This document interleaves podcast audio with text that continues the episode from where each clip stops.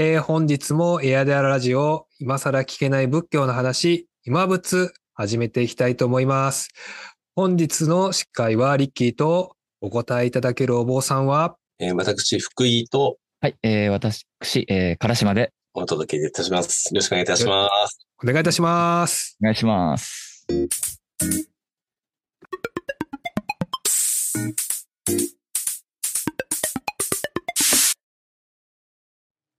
えーでは今回も、えー今仏始めていきたいと思います。まずはじめにですね、前回の今更聞けない仏教の話の中でですね、自死について、えー語られる場面が多かったと思うんですけれども、自死というとまあ言葉を選んでしまうとは思うんですけれども、まあ、自殺ということが一番現代としてはまあ聞く表現だと思うんですけれども、私たちがよく自殺と聞くとですね、あの有名な芸能人さんがあの急に亡くなってしまったりですとか、あとはまあ著名人、他の著名人の方、えーもしくはですね、身近な友達ですとか、ご家族ですとか、急に訪れる出来事かと思うんですけれども、仏教においてですね、そもそもまあ自死、まあ自殺についてですね、どのような、まあ実はそういうことしちゃいけないよっていうものがあるのか、えーもしくはですね、どこにその自殺ということ自身がですね、記載されてない、まあそういった部分があるかと思いますので、まあ仏教的にどう見てるかという部分をですね、はじめお聞きできればなというふうに思っています。唐島さんからお話伺ってもいいですか？はいそうですね、自死について。まあ今年間で3万人っていうふうに、まあ統計も出てたりする自死なんですけど、まあ仏教的に見たらどうかというのもそう含めてですけど、そうですね。まあ仏教的に見ても、なんか自死については罪ともされてないし、うん、確か。えーで、戒律にも確か自死をしてはいけないっていうのは確かなかったと思うんですよ。ただそれは、えーっと、まあ、進めてるわけでもないし、かといって。はい。お釈迦さん自身も本人の最後の選択。まあ、もちろん死ぬってことは、ね、かなりの勇気がいりますし、ただその決断して決断して決断して、で、最終的に決断した本人の意思ってのも多分尊重はしてるのかな。うん。まあこれは実際お釈迦さんの言葉を聞いてないのでわからないですけど、そういう風な気はしますね。ただ、まあ亡くなることによって周りはやっぱり悲しみますし、うん。かといってもちろん仏教的には生きる方にかけてほしい。やうんうんうんっぱりね、人として生まれた、生まれるってことは仏教的に言うととても貴重なこと。うん。こうやって学べる。あと修行ができるってことで、やっぱりそれは貴重なことなので、そうですね。自身について、やっぱりね、うん。これは意外と身近な出来事なので、我々にとっても。うんやっぱテレビでもね、いろんな著名人の方が亡くなったりもしますし。うん。ねえ結構まあ、うん。これはね、結構いいろいろは、まあ長い時間かけて話していくべきものだとは思います。はい。うんあとはまあ自殺ってとこで、その以前ですね。やっぱりそれがどういうふうにやったら、どういうふうな体制を社会的に取ったら、うんうんうんまあ減らせるというか、まあもっと違う方向があったりとかするうん風に意識を持っていくには、やっぱり、ね、今って多分結構皆さん忙しいと思うんですよ。社会的に。便利になればなるほど、やっぱり我々はいろんなツールがやっぱり早いですから、連絡の手段とか、どんどん忙しくなってると思うんですよ。で、それに付随して、やっぱ個人個人が、えっと、余裕がない。うんとなると、人の今日の出来事とか、悩みとか、まあ、愚痴とかも含めて、まあ、聞く余裕もやっぱり今なくなってきてるんじゃないかと思うんですよ。そういった聞くっていうね、実は悩みって意外とね、私もそうですけど、やっぱり聞いてもらうだけですごい安心するし、解決してもらおうというよりは、なんか聞くだけですごいその人は救われたりもするから、うんうん。そういった体制がね、なんか、まあ取ると言ったらおかしいですけど、まあそれぞれがやっぱり、うん、自身について考えるという機会を持つことで、当事者意識として、あ、もします、ね、身近にそういった人が仮に現れたら、まあちょっと忙しいけど、ちょっと辛いけど、今は体も。けどやっぱり、少しでも聞いてあげようっていう風になる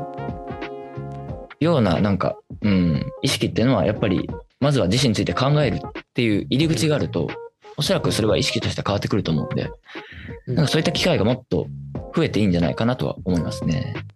ううん、日常の中で。はい。うんうんうんではまあ仏教に仏教としてはですねあのそこまであの何かこれがこうだという部分はないということだったんですけれども、まあ、福井さん個人としてですね、まあ、自死を考えるについてですね、まあ、どのようにお考えかとかもしあればですねお聞かせていただければと思います。えーそうですね。でもこの自死っていうのでも多分すごく広いと思うんですよね。なんのなんだろう、こういろんな本当にパターンがあるというふうに思います。えー先日お話ししている中でも、えー例えば介護についてもそうですし、えー口から食べれなくなって、流動食というか、そういったものの中で安楽死っていう選択っていうのはどうなんだろうかっていうお話をいただいたりだとか、まあ、今本当に今、唐島さんが言われたように、年間の自死数というのが日本かなり多くて、何かの本で読んだ時に、なんか戦争で亡くなる人より多いんじゃないかっていう話をとかをされてる方もこういらっしゃいまして、なんかそんな社会ってどうなんだっていうような、あの、こう提言をされていた方も確かなんか、なんかなんかの本で読んだ時で、ああ、ななんか、ああ、ちょっと心に残ったりしてるところもあるんですけれども、まあ、それだけ孤立してる社会っていうか、まあ、その、うん、アイデンティティというか、ものが大切になりすぎて、えー、あとは、まあ、なんだろう、こう、個人主義というか、どこにもこう、帰属できない、えー、仕事が終わったら、誰も友達もいなくて、一人ぼっちになってしまうとか、えー、あとは、何か、なんだろう、こう、こうしなければ、あの、あなたは社会の中でいらない存在ですみたいな形に陥ってしまうとか、うん欲望の中で生きているので、思い通りにならなくて苦しくなってしまったりだとか、本当にケースバイケースで選択をされている方っていうのは、たくさんこういらっしゃるんだろうなというふうに思います。まあその周りの人っていうのもすごく苦しい、えー、状状況になっている中で、これがこうです、ああですっていう形のものは、なかなか 言えないなっていうふうには思うんですけれども、やっぱり一つ、あの、仏教で、えー、まあ、不殺生という、まあ、戒律があって、まあ、この殺生っていうのは殺さないっていうことですけれども、自分っていう命もやっぱりそういった部分で考えると、やっぱりあの殺さないっていう部分も含めてそうですけれども、でも、殺生ってできないじゃないですか。やっぱり私たち何かの命を必ずいただいて生きているわけで、やっぱり命を害さないというか、そういった部分で考えたときに、ぱその命を生かすっていう風な方向性っていうのもこうあるとは思うんですよね。ですんで私たちがやっぱりせっかくこうやって縁で生きてきてるので、やっぱりこの命をどうやって生かしていくのかっていう風にこうベクトルをやっぱ振っていくっていうところは大切にすべきことだと思いますし、まああの、お坊さんでも自死を選択されてる方っていうのを、中にはたくさんいらっしゃると思いますけれども、ガソリンをかぶって亡くなったベトナムのクックワンドックさんです。なんかすごい有名なお坊さんがうんいらっしゃいますけど、なんかすごいガソリンかぶって炎を火つけて、もう微動にしないで、そのまま亡くなっていったお坊さん、うん自死、あれも自死ですよね。あれは多分しか反、反そういう、なんだろう、こう、いろんなベトナムの状況の中で、メッセージ性というか、まあそういった、あの、ものをこう、大切にされて、これから先のやっぱり仏教だったり、そのベトナムを考えて、ここで自分という命をこう、い使うことによって、何か後世に、えー多大な、なんだろう、生かす、その、そういう、あの、みんなが幸せになるようにっていう、何かそういったメッセージ性という方向性を持って、自分の命をそうやって生かすっていうふうに、うん。自死を選択するっていう、まあ、これは正しいのかどうなのか僕もわからないんですけれども、三島由紀夫の視点もそうですけれども、それが正しいのかどうかはわからないですけれども、もそういう選択をされている方もこういらっしゃるっていうところはあるんじゃないかなっていうことはあります。これは本当に正解っていうか、本当になんか本当に簡単に言うべきことではないと思いますし、難しいなっていうふうに思うんですけども、やっぱりそうやってあの考えるとか、まあそのほったかないで自分の中で一回こう咀嚼するじゃないですけれども、そういうふうに、えーなんか、どっかにやらないで受け止めるっていうのは、とても大事なことなのかなっていうふうに、この前の、あの、そういう、ね、身内の人がついて亡くなったっていう話を聞いた時にも、やっぱりそう言っていろいろ傷ついてるふうに、えーね、あの、そうやっておっしゃられていたので、本当に一概には本当ケースバイケースでいろんなふうな状況っていうのはあるんですけど、やっぱり命を生かすっていうころで、あの、最後、せっかく生きた生きた命をね、あの、生かしていくっていうところに、こう、つなげてほしいなっては、気はします。それで、ただ本当にどうしようもないって言った時に、まあ、それは仏教的には、その、なんだろう、こう、そこまでそうしてはダメだが占領っていう形のものは私本当に使しませんっていうように言ってはいないような状況にはあるかなというふうには思いますけれども、うん。まあ、ちょっとね、答えはないっていう曖昧な答えで答えはなくて申し訳ないですけれども、あの僕の中ではそう言って思ったりします。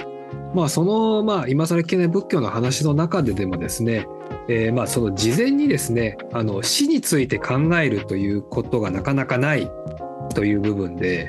でそうなってくるとですねじゃあ外のイベントの中でですねじゃあ死について考えるイベントがありますか？っていうとなかなかなかったりだとか、えー逆にそのあるんだけれどもその死について考えるイベントにじゃあ参加しようっていうふうになかなかなる人っていうのが少ないかと思うんですけれどもあのそんな中でですねやはり自分の死について考えるっていうことはあの意外と大事なことだなというふうに前回のあのイベントの中でも思ったんですけれどもなかなかその死について一人で考えるってなるとですねなんか不安でしょうがなかったりだとかなかなか寝る前にですね自分が死んだらどうなるんだろうみたいなことを考えてしまうとですね眠れなくなってしまうとかそういった話とか聞いたことあるんですけれどもまあお坊さんとしてですねあのいろいろカウンセリングだとかそういったその外部環境的にですねあの助けてもらえる期間はあるかとは思うんですけれどもじゃあお坊さんとしてですね何ができるか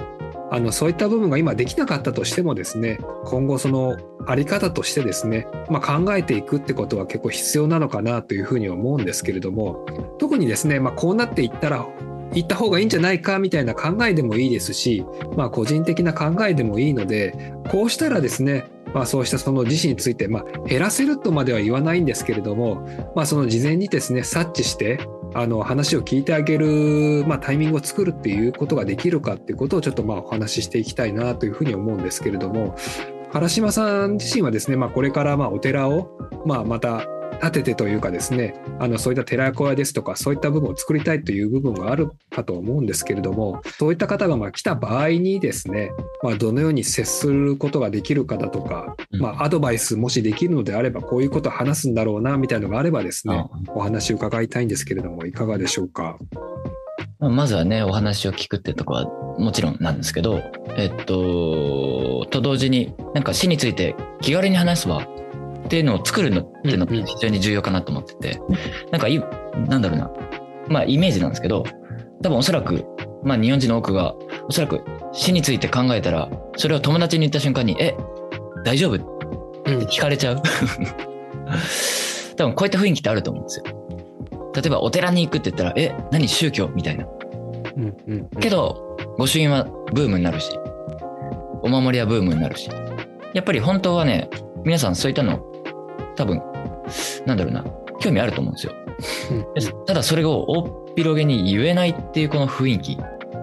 あ、宗教アレルギーかわかんないですけど。ただこういったその、まあ、答えのないこともそうですけど、まあ、死について考える、まあ、いろんな人の意見がありますから10人と色100人100色千差万別。やっぱりこういったのをお互いの意見を聞き合うたり語り合うっていう場所は絶対作っていきたいなと思ってますね。まあ死について考える機会と言ったらやっぱり以前だったらお葬式。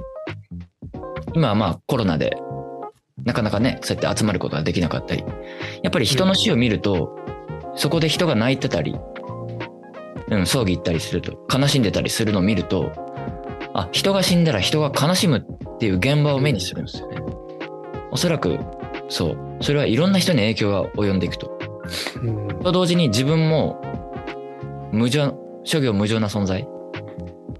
変化している存在なんだっていうことを改めてしあの普段日常で忙殺されてますから人って。うん。なかなか死について考えないところをやっぱりそういったイベントといったら変ですけど、まあ、そういった機会がおそらくなんか自分について考えるいいきっかけになったりするんじゃないかと思いますね。でえっとね、なんかで見たんですけど、なんか生前葬、要は自分が、なんか死んだっていう風に仮定して、なんか実際に棺に入って、うんでうんえっとね、弔辞も読んでもらうっていうなんかイベントをやってるのがあったんですよ。面白い面白いですね。はい。多分そういったのも一つ死について考えるきっかけだし、うん。なんか、い命ってのが死んだ瞬間に切れるんじゃなくて、なんかその後にも続いていくっていうか、その、うんうんうん要は自分じゃなくて、今残された側の人らにも、の中にも多分自分ってのが残っていくんで、おそらく。うんうんうんまあ今、私じいちゃんいないですけど、まあ今、いないんですけど、今自分の中に残ってるように、なんかそれが、なんか自分が次はそっちになっていくっていうふうにイメージしたりとか、多分広がっていくと思うんですよ。うんうん多分死イコール怖い、あと消えちゃうとかじゃなくて、うんなんかいろいろそういったことを考えるきっかけっていうのはもっともっと作っていきたいし、なんか、まあこの間のエアデラの今更仏教の、ね、ズームイベントみたいに、なんか気軽に話せる場所うんうん。なんか結構ね、惹かれちゃう、場合によっては惹かれちゃうような質問なので、うんうん。そういった場所は作っていきたいですね。はい。はい、ありがとうございます。本日の今仏はここまで。このエアデララジオ今仏は毎月一度開催しております。今更聞けない仏教の話というイベントの中で参加した皆さんからいただいた質問をベースに内容を構成しております。エアデラでは毎月様々なイベントを開催しております。もしよろしければ、エアデラホームページ内のイベント一覧をご参照ください。本日もお聞きいただきましてありがとうございました。